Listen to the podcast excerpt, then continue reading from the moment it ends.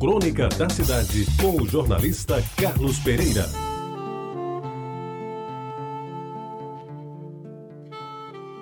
Amigos ouvintes da Rádio Tabajara, naquela guerra que foi a eleição para governador da Paraíba em 2002, um político se destacou pelas ações que cometeu em favor do equilíbrio e do respeito ao adversário e também pela forma como aceitou o resultado das urnas.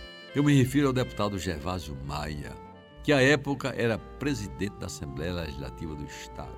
Filho do ex-governador João Agripino, de quem herdou, sem dúvida, retidão de caráter e desassombro para enfrentar situações adversas, ele foi uma das figuras de maior destaque de sua geração na política paraibana.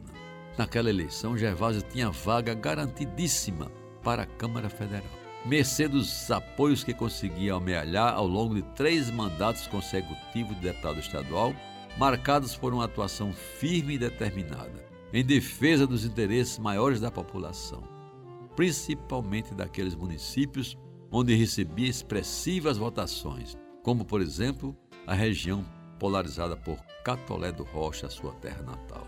E ao aceitar a troca de figuras, feita de última hora pelos maiorais do seu partido, e integrar a chapa majoritária como candidato a vice-governador, ele partiu para a aventura consentida, porém de inegável risco. Com isso, em verdade, Gervásio prestou mais um serviço ao seu partido, mas o insucesso das urnas interrompeu uma carreira política que se afigurava das mais promissoras.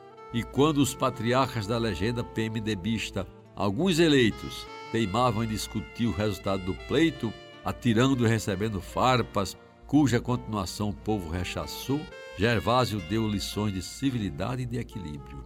Não somente manteve, sem arranhões, a posição de respeito aos seus colegas deputados e por isso também recebeu em troca o mesmo tratamento, como também e principalmente apareceu como uma das poucas vozes que pregavam o entendimento entre os adversários em prol do Estado da Paraíba.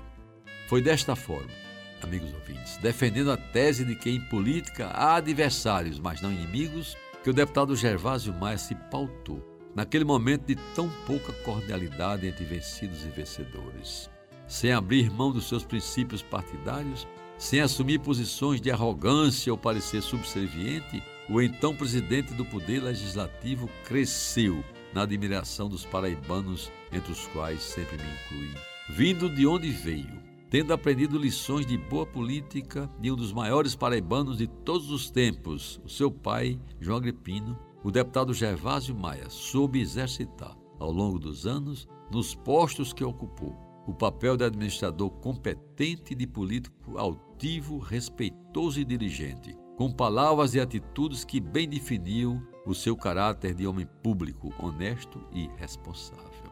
E se assim o fez, Gervásio esteve mais uma vez a repetir gestos e procedimentos do velho João Agripino, seu pai, cuja vibrante trajetória na política brasileira, tanto ele como eu lembrávamos com admiração e saudade. E amigos ouvintes, nesta quinta-feira, esta é uma sentida e sincera homenagem póstuma que presto a Gervásio Bonavides Maris Maia, político combativo, decidido e sério, um exemplo a ser seguido. E é pena que nos tenha deixado tão cedo no agosto dessa vida. Você ouviu Crônica da Cidade com o jornalista Carlos Pereira.